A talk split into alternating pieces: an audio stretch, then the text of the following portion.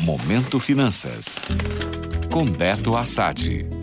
Olá, ouvintes. Beto Assad aqui com vocês e hoje vamos falar dessa tensão envolvendo Taiwan.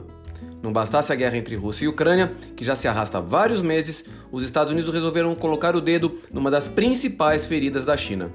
Depois de 25 anos, uma autoridade norte-americana resolveu visitar a ilha de Taiwan. A pessoa em questão foi a presidente da Câmara dos Representantes, Nancy Pelosi, segunda na linha de sucessão presidencial americana.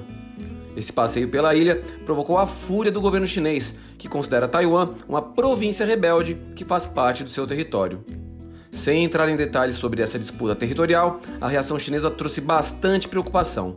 O presidente Xi Jinping deixou claro que os Estados Unidos estavam brincando com fogo e o exército chinês promoveu exercícios militares ao sul do país, numa região onde é possível atacar Taiwan. Se especulou que o próprio avião que levava a congressista poderia ser atacado pelos chineses, o que seria uma declaração imediata de guerra. Pelosi acabou passando sem maiores problemas pela ilha e ainda fez um discurso enaltecendo a democracia de Taiwan, antes de partir para os outros países de sua agenda de visitas. A atitude, encarada como uma clara provocação ao governo chinês, ainda está longe de ter um desfecho previsível. Uma possível invasão da ilha taiwanesa parece ganhar força por parte dos chineses. Se a invasão de fato acontecer e mais uma guerra eclodir, a chance de uma crise econômica se agravar é enorme.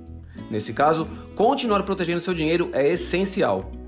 Ativos de alta liquidez e baixo risco, como produtos atrelados ao CDI, continuam sendo uma ótima alternativa, ainda mais com a Selic em sua trajetória de alta. Quanto à renda variável, o mais adequado é apelar aos famosos setores defensivos, como de energia elétrica, saneamento, grandes bancos, seguradoras e consumo essencial. São empresas que, quando bem escolhidas, tendem a sofrer menos. No mais, o que nos resta é torcer pelo apaziguamento das tensões. O que menos precisamos agora é de mais um grande conflito mundial. Os pacifistas, como eu, agradecem. Gostou? Para saber mais sobre o mercado financeiro, acesse meu Instagram, beto.assad. Até a próxima!